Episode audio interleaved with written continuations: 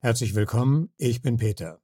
Viele junge Menschen haben heute das Gefühl, völlig überfordert zu sein von den vielen Baustellen, die sie gerade hatten und haben. Pandemie, Krieg, Inflation, Klima, Krisen ohne Ende, wo soll da noch Hoffnung sein? Wir kämpfen für das Überleben kommender Generationen und den Schutz unserer Demokratie, so heißt es auf der Homepage der Generationenstiftung in Berlin. Und weiter, wir verbünden junge AktivistInnen mit der Generation ihrer Eltern und Großeltern, um gemeinsam das System zu verändern. Gemeinsam, das ist das Stichwort. Was das bedeutet, das haben wir vor einiger Zeit Claudia Langer gefragt, die Gründerin der Stiftung, also die Elterngeneration. Die Generationsstiftung ist entstanden aus dem tiefen Erschrecken, was wir als Eltern und Großeltern versäumen, gerade zu regeln. Eine der Verbündeten, die Aktivistin Nina Kastner. Ich glaube, die große Frage ist, dass wir momentan auf der Lose-Seite stehen. Mit dabei vom Journey Stories Team Nikolas. Wenn ich sage, ich habe keine Hoffnung, dass sich in Zukunft irgendwas zum Besseren ändert, aber das heißt nicht, dass ich nicht die Notwendigkeit sehe, was zu machen. Konstanze. Wenn die Scheuklappen zugehen, fühlt man sich viel mehr angesprochen, wenn es ein Schwarz-Weiß-Denken gibt. Ich glaube, das ist das Gefährliche daran. Und meine Frau Ulrike. Ich weiß es ja nicht, ob ich eine Heldin bin oder nicht. Keine Ahnung. Das wird sich zeigen, wenn, wenn sich die Situation ergibt. Ein schönes Zusammentreffen das wir heute nochmal zu Gehör bringen, die Generationen im Gespräch über das, was dabei rauskommt, wenn die Generationen sich zusammentun und dabei längst nicht immer derselben Meinung sind. Journey Stories Geschichten von Flucht und Migration.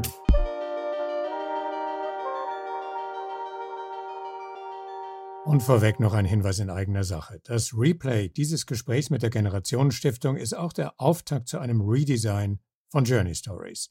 Die reine Konzentration auf unsere Kernthemen Flucht und Migration wird irgendwie nicht länger dem gerecht, was uns sonst noch alles umtreibt und wozu wir beitragen können, nicht in Hoffnungslosigkeit zu versinken, sondern über Lösungen nachzudenken, die Zuversicht machen.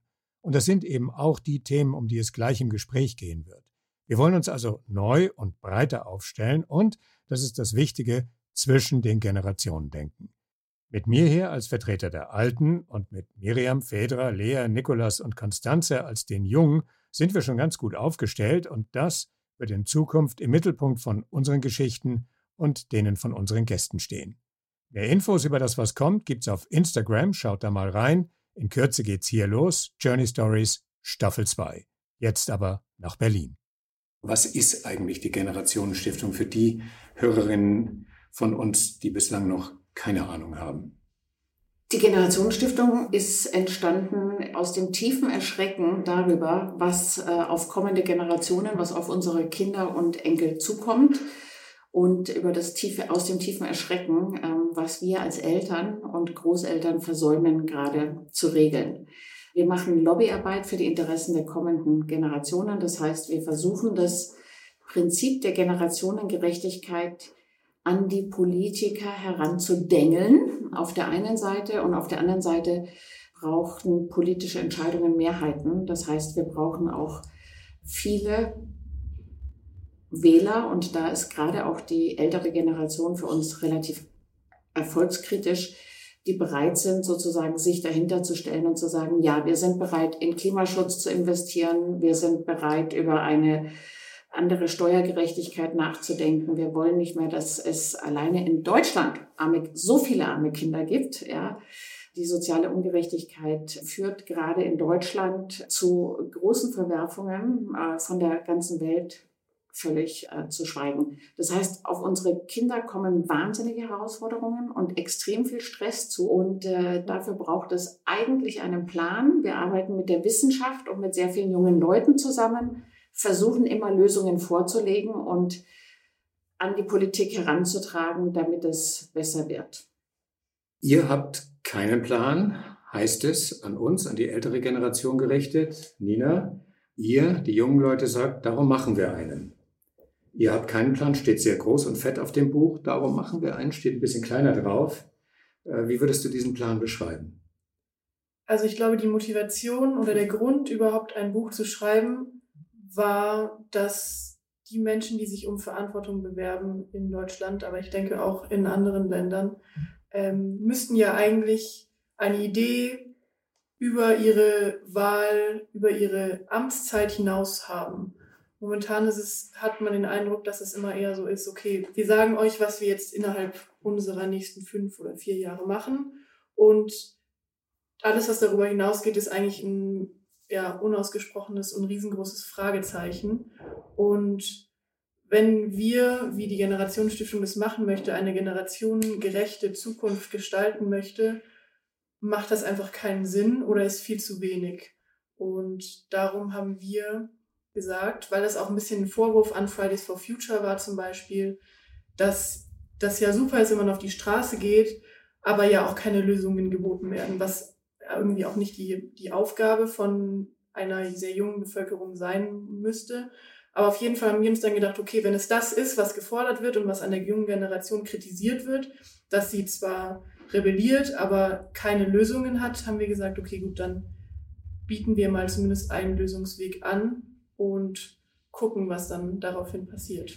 Und schon Greta Thunberg hat ja gesagt, sie schlägt vor, dass man sich viel mehr darauf konzentriert, was die Wissenschaft eigentlich schon seit ewigen Zeiten sagt, in Bezug auf, den, auf die Klimakrise zum Beispiel. Und das übernehmt ihr ja auch und habt euch mit Wissenschaftlern intensiv auseinandergesetzt, abgesprochen. Das, was hier in dem Buch drinsteht, zwischen den beiden Buchdeckeln, ist wissenschaftlich State of the Art.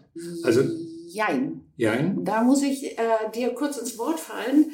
Dann hätten es die Wissenschaftler schreiben können. Ähm, die jungen Leute haben tatsächlich sich zu allen Themen mit den Wissenschaftlern ausgetauscht, aber sie haben nicht alles als Vision für ihre Zukunft übernommen. Sie sind an manchen Punkten weitergegangen, an manchen Punkten nicht so weit. Also es ist beraten und abgesegnet von der Wissenschaft, aber ähm, da gibt's äh, eine große schöpferische Vision von der Zukunft, in der die Autoren und die Leute drumherum leben wollen. Was das Buch so einzigartig macht und was, glaube ich, auch Claudia gerade vielleicht meinte, ist, dass es ja eine Kombination aus sehr unterschiedlichen Lebensbereichen sind, die vielleicht ein einzelner Wissenschaftler gar nicht so abdecken kann. Die einzelnen Wissenschaftler haben alle ihre Spezialgebiete und der Jugendrat oder die acht Autoren und Autorinnen des Buches haben es geschafft, alles, was in den Topf geworfen wurde, in eine langfristige Vision umzuwandeln, würde ich sagen. Der Begriff Generationengerechtigkeit wurde jetzt schon zwei, dreimal irgendwie in den Raum geworfen. Und ich als Vertreter der jüngeren Generation habe jetzt im Kopf nicht wirklich eine Definition von dem Begriff. Vielleicht könnt ihr mir das irgendwie mal kurz definieren. Ich meine, ich habe eine Vorstellung, was ihr damit meint, aber vielleicht, was ihr euch darunter vorstellt. Also der Begriff ist ja angelehnt an zum Beispiel den Begriff Generationenvertrag. Ich glaube, das ist so die erste Assoziation, die man dazu hat. Und das hat ja erstmal was mit Rente oder mit ja, der Generation Jung und Alt zu tun. Ich glaube, das ist auch irgendwie die Grundlage, auf der Generation Gerechtigkeit beruht, dass es junge Leute gibt und dass es alte Leute gibt. Aber für mich ist ein Bestandteil auch, dass wir dafür, das ist ja ein Vertrag, ist ja irgendwie immer eine Win-Win-Situation oder sollte zumindest so sein. Und ich glaube, die große Frage oder das, was wir am Generationenvertrag kritisieren, ist, dass wir momentan auf der Lose-Seite stehen als die junge Generation. Und genau, Generationengerechtigkeit bedeutet zum einen eben, dass man alle mit einbezieht, alle Generationen, aber auch alle einzelnen Bestandteile der Generation, unabhängig von sozialen Voraussetzungen. Das heißt, Generationengerechtigkeit bezieht auch auf jeden Fall Bildung mit ein dann würde ich sagen, ich finde es eine sehr faszinierende Zahl. 13 Millionen Menschen werden einfach nur aufgrund ihres Alters vom Wahlrecht ausgeschlossen. Und auf der anderen Seite sind sie ein, aufgrund von demografischen Voraussetzungen ein riesiger Teil der Bevölkerung. Wie, wär, wie könnte man auf dem Bereich Generationengerechtigkeit schaffen? Wäre es dann das Wahlrecht bei älteren Generationen auch abzusenken oder das Wahlrecht nach unten zu verschieben und äh, jungen Leuten früher zu ermöglichen zu wählen? Dann müsste man wahrscheinlich auch den jungen Wählerinnen und Wählern, die dann wählen dürfen, irgendwie einen Zutritt zur Politik schaffen. Ich meine, da muss man sie auch irgendwie abholen. Unsere Idee für, für das Wahlrecht wäre, das Wahlalter abzusenken, weil es auch einfach absurd ist, dass ein willkürlich gesetztes Alter ähm, einen dazu befähigt, eine wichtige Entscheidung zu treffen. Also ich glaube, wir kennen alle 20, 40, 60-jährige Menschen, die keine Ahnung von Politik haben und sich mit dem Thema überhaupt nicht auseinandersetzen. Und es gibt 14-Jährige, die einiges auf dem Kasten haben in der Hinsicht. Das ist irgendwie mein Problem mit dieser, mit dieser Zahl. Ab 18 darf ich wählen. In, ich glaube, in einigen Bundesländern ab 16 für Kommunalwahlen. Und auf jeden Fall geht das, es ist ja auch ein gesamtheitlicher Ansatz, das Buch, geht damit einher, dass man früher in Schulen oder ja, in allen möglichen Einrichtungen anfangen müsste, politisch zu bilden. Ist das nicht für euch eine Situation, in der du das Gefühl hast, zum Beispiel Nina, ihr müsstet einfach viel radikaler sein? Ihr kritisiert die Politik für ihr Nichthandeln, für ihr Beharren auf Dingen und äh, für die Art und Weise, wie äh, euch noch vor einem Jahr gesagt wurde, äh, Kinder, da lasst mal lieber die Experten ran.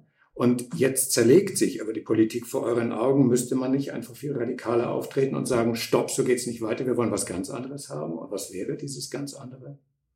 Ich glaube, dass gerade wenn man über rechte Parteien redet, dass es auf jeden Fall kein Problem ist, was die junge Generation in Angriff nehmen muss, weil das einfach ein gesamtgesellschaftliches Problem ist oder aus der Vergangenheit heraus entstanden ist. Also wieso betrifft, wieso muss ich als junger Mensch da jetzt eher aktiv werden als eine ältere Generation oder eine Generation dazwischen. Da muss keine junge Generation aktiv werden, sondern da muss die gesamte Gesellschaft aktiv werden. Und natürlich, ich verstehe die Frage, da sind Orte wie die Generationenstiftung ein guter Ansatz, um anzufangen, weil wir eben ein Kollektiv von jungen und älteren Menschen sind. Wir sagen hier in der Stiftung, dass wir zwei große Ziele haben. Das eine ist, die Existenz der kommenden äh, Generationen zu sichern und die Demokratie zu schützen. Es ist auf jeden Fall mal sehr schockierend zu sehen, wie die Demokratie von innen heraus, also gerade von den etablierten Parteien, gerade demontiert wird. Wir haben sehr klare, sehr klare ähm, Tipping Points, was das Klima angeht. Ja. Wir wissen, wie viele Migranten da draußen sind und warten vor unseren Grenzen. Und diese ja, fast Arbeitsverweigerung der Politik zersetzt äh, im Prinzip auch das Vertrauen in die Politiker. Das ist eine gefährliche Gemengelage und das ist eine Gemengelage, in der wir eigentlich gerade sehr viele politische, mutige Entscheidungen getroffen werden müssten. Und das äh, macht einem natürlich Sorge. Also das Wort radikal, deswegen habe ich es auch angesprochen, das Wort radikal kommt hier in diesem Buch gleich in den ersten Seiten mehrfach vor. Wir brauchen ein radikal neues Denken, wir brauchen radikal neue Ansätze. Deswegen habe ich dir im Grunde genommen auch diese Frage gestellt. Mhm. Ne? Also weichst du dem jetzt möglicherweise ein bisschen aus, indem du sagst, na, da müssen alle ran, was ja stimmt. Aber ihr habt geschrieben, wir brauchen radikal neues Denken. Was wäre denn das? Zum einen wäre das, sich an einem Vertrag, der auch international ja, beschlossen wurde, wie den Vertrag von Paris, den Klimavertrag, sich an diese Forderungen zu halten. Und wenn es dann zum Beispiel wie zu so simpel durchsetzbaren Dingen wie eine Einführung des Tempolimits, wie man super einfach, super schnell sehr viel CO2 einsparen könnte, umsetzen würde. Das war die Kritik, die ganz oft auf Einführung von Tempolimit kommt, ist ja, aber so viel ist das doch gar nicht und im Vergleich zu anderen. Und das Freiheitsargument, das möchte ich jetzt einmal kurz außen vor lassen. Ich glaube, was ganz viele Menschen nicht verstanden haben, ist, es gibt nicht eine Sache, die wir jetzt ändern können und dann ist Deutschland und die Welt klimaneutral wir müssen das Problem an der Wurzel anpacken und es ist, glaube ich, in diesem Fall nicht nur eine Wurzel, sondern es gibt ganz, ganz verschiedene Ursprünge. Und letztendlich, und das ist das, was viele Menschen radikal finden, ist das, was in dem Buch steht, ein Wandel von allen Lebensbereichen. Und ich glaube, das ist das, was Menschen radikal finden. Und für manche Menschen ist doch ein, ein Tempolimit schon ein radikales Umdenken. Ja, ich weiß nicht, ob, ob radikal, also radikal definiert dann auch irgendwie jede Person anders. Aber ja, ich bin auf jeden Fall auch der Meinung, dass da ein radikales Umdenken gebraucht wird. Ich erlebe dich ja, wir haben ja gerade erst vor ein paar Tagen diskutiert, ich erlebe dich als jemand, der sagt, du bist eigentlich ohne Hoffnung, dass Dinge sich wirklich ändern. Wir reden jetzt aber über das Handeln müssen. Ist nicht Hoffnungslosigkeit auch nur eine andere Form der Nichtverantwortungsübernahme? Wenn ich sage, ich habe keine Hoffnung, dann sage ich einfach, dass, dass mein minimaler Erfahrungsschatz mir jetzt keine Hoffnung gibt, dass sich in Zukunft irgendwas zum Besseren ändert. Aber das heißt nicht, dass ich nicht die Notwendigkeit sehe, was zu machen, weil ich engagiere mich ja trotzdem. Ich mache ja trotzdem, was in meiner Macht steht. Und äh, das ist aber aus der Notwendigkeit heraus und nicht aus, aus der Hoffnung, die ich habe. Und deswegen glaube ich, dass viele Leute, auch wenn sie keine Hoffnung haben, aber die Notwendigkeit verspüren, etwas machen zu müssen, dass dann trotzdem was gemacht wird. Also da sehe ich, das eine schließt das andere für mich nicht aus. Ich kann hoffnungslos sein und trotzdem die Notwendigkeit spüren, was zu machen.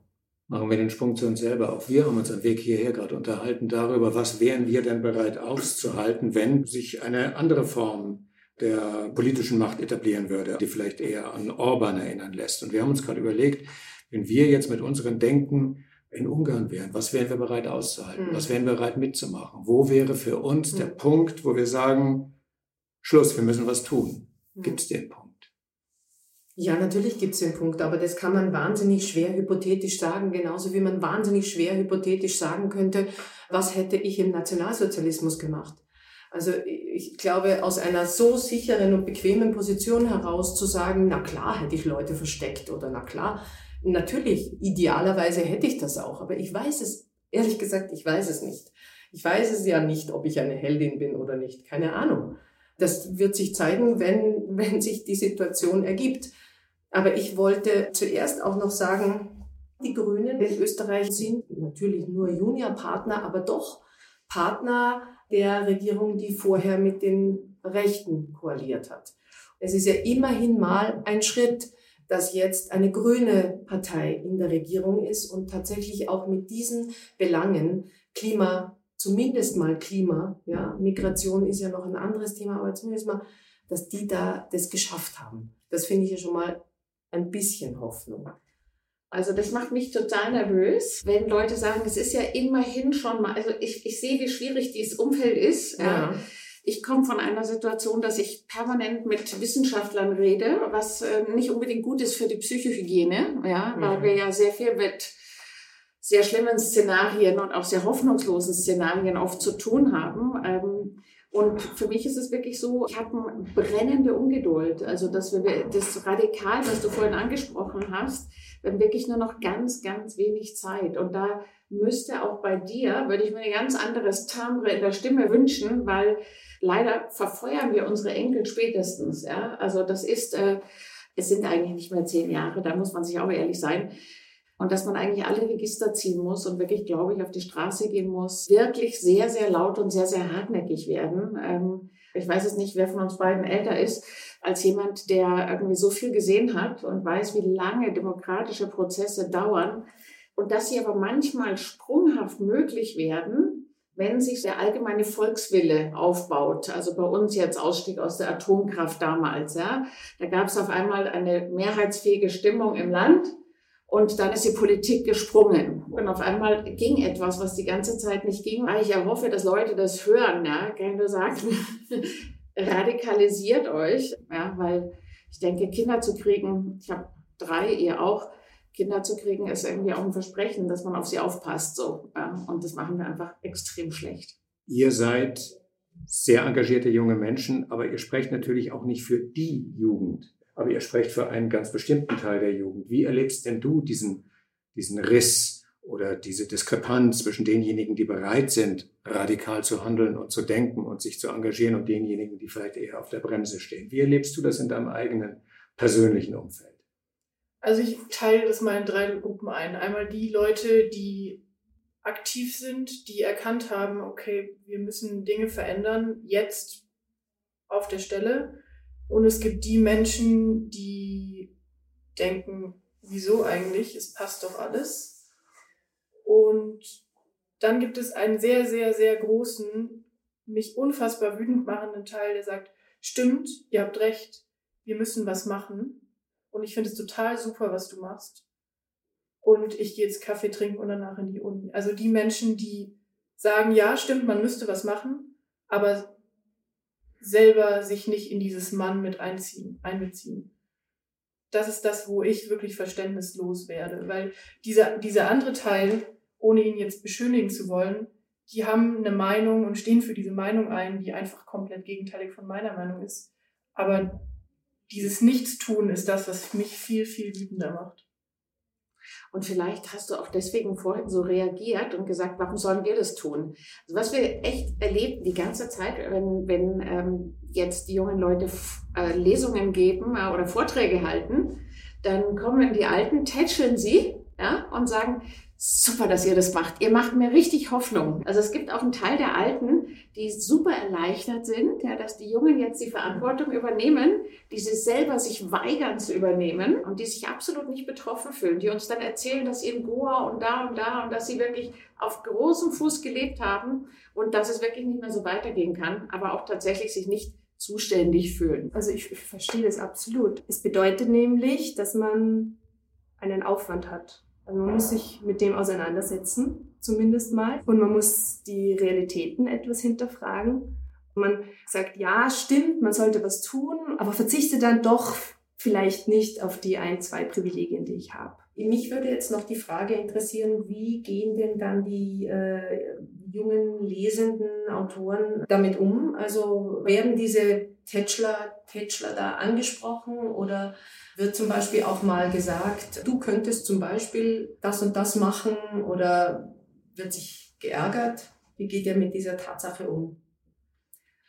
Du, es sind ja unterschiedliche Leute, da geht jeder anders um. Ja, wir haben ein paar Radikalinskis, ja, die das vielleicht ein bisschen frontaler ansprechen. Hm. Wir haben Leute, die es erstmal in sich reinfressen. Also das ist ja auch ein Lernprozess. Dann gibt es Leute, die zuschauen, die es eigentlich noch viel deutlicher sehen. Also eigentlich siehst du es halt, äh, wenn du unbeteiligt bist, nochmal ganz anders, ja, was da gerade abgeht. Ja. Dass sich eben eine Generation da manchmal einen sehr schlanken Fuß macht und durch Lob sozusagen sich entlastet oder auch durch eine kleine Spende oder durch den Kauf des Buches. Und das ist ja so, ein, so eine Entlastungsstrategie, wo viele Leute also jetzt eine Petition unterschreiben und dann das Gefühl haben, sie sind wahnsinnig politisch aktiv. Ja. Nur äh, funktionieren Petitionen einfach nicht, wie wir wissen. Ja. Äh, Im Prinzip ähm, funktioniert das, wenn du den Politikern auf die Pelle rückst, ganz oldschool, so wie wir das früher gemacht haben. Das ist im Zweifel im Moment noch auch wenn das keine besonders innovative Technik ist, etwas, was mehr imponiert als eine, eine Petition. Was mir Mut macht, ist schon aber, dass es eben auch sehr viele Alte gibt, die extrem solidarisch sind und die wahnsinnig in Sorge sind, die kaum noch schlafen können, die das echt auch umtreibt und die bereit sind eigentlich wieder sich zu engagieren. Und das ist total klasse. Also von daher, ich sehe es wie du. Ich bin auch ganz oft total hoffnungslos, ja, aber es gibt wirklich viele Leute, die gerade durch die Angst, glaube ich, nochmal bereit sind, sich nochmal zu mobilisieren. Mhm, und du hast vorhin ja gesagt, als wir geredet haben, dass vor allem diese wirklich ältere Generation, ja. also 60 plus, mhm. Sich vor allem für den Kauf des Buches interessiert haben und ganz fleißig sich auch bei euch melden. Extrem. Also wir, wir ersticken in Leserpost. Und zwar in Leserpost mit Vorschlägen, Ergänzungsvorschlägen, Vorträgen, äh, Leute, die in den 1974, ähm, die schneiden uns Presseartikel aus, die sie 74 geschrieben haben zum, zu dem Thema, ja, ähm, was manchmal auch erschreckend ist, weil sich halt so wenig geändert hat. Die sagen, sie sind dabei, was können sie tun? Sie wollen mehr als nur spenden, sie wollen mitmachen, wo können sie sich einbringen? Für uns bringt das gerade total an Kapazitätsgrenzen, ja, ähm, aber es ist ja ein Luxusproblem. Also es ist einfach wirklich sehr schön. Vor allen Dingen gibt es uns erstmal Kraft. Ja. Also ohne dieses Feedback würde ich wahrscheinlich mich manchmal gar nicht mehr aufrappeln. Ja, weil das merkt man ja auch bei den Wissenschaftlern und bei vielen Leuten in NGOs, dass man eben immer auch aufpassen muss, dass man selber sich seine Lebensfreude behält und, äh, und nicht in so ein Burnout reinfällt. Das passiert den Wissenschaftlern zum Beispiel mit unglaublicher Regelmäßigkeit und sehen ja auch deswegen so äh, viel Hoffnung jetzt in äh, Fridays for Future, Scientists for Future bei uns. Also dieser Versuch, es hat auf den bisherigen Wegen nicht funktioniert. Wir brauchen noch irgendwie eine Disruption, damit irgendwas Neues passieren kann. Und ähm, das ist schon sehr spannend. Ja. Also. Was macht dir Mut, Nina? Ich hatte neulich ein Gespräch mit jemandem, der gesagt hat, ja, ja, er war damals, als er so in meinem Alter war, auch total politisch aktiv. Und das ist ja auch das, was wir in dem Buch anklagen, dass Menschen, die auf der Straße waren, irgendwann aufgehört haben. Und ich finde es total schön zu hören, dass diese Menschen, die früher aktiv waren, jetzt wieder aktiv werden.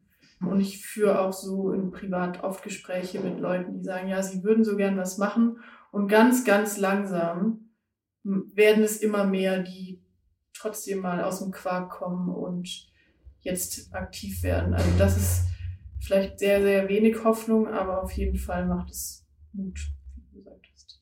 Gleichzeitig darf man sich aber, weil das wollte ich vor kurz dazu sagen, weil ich war bei einer Lesung von euch in Berlin und ich habe so vielleicht so ein bisschen drauf gewartet, es hat sich auch total bestätigt, dass dann viele Meldungen kommen von Vertreterinnen der älteren Generation und dann äh, gesagt wird, also so eine sowas Belehrendes und irgendwie gleichzeitig auch so ein Ausruhen auf der politischen Aktivität, die man in der eigenen Vergangenheit Damals. hatte. Mhm. Damals, weil so hatte ich das im Eindruck, so hatte ich den Eindruck, dass es immer begonnen wurde. Es wurde sich gemeldet und dann damals war ich ja auch ganz politisch aktiv und habe das und das und das gemacht.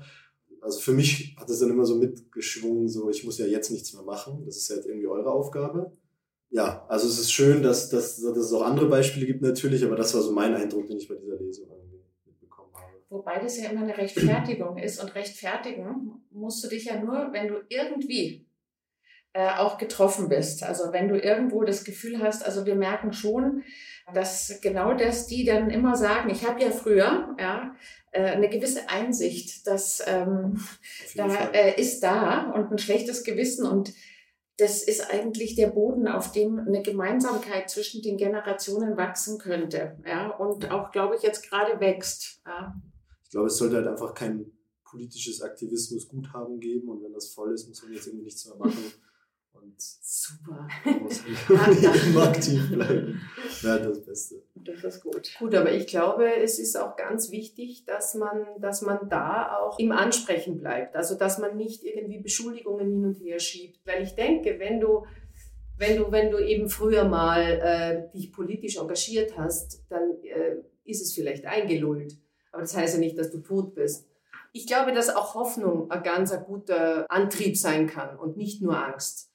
Weil Angst natürlich auch äh, oft ein ganz schlechter Ratgeber ist. Es ist ein guter Antrieb, das stimmt, aber äh, es gehen auch ganz oft die Scheuklappen zu und vielleicht ist es eine Kombination aus dem.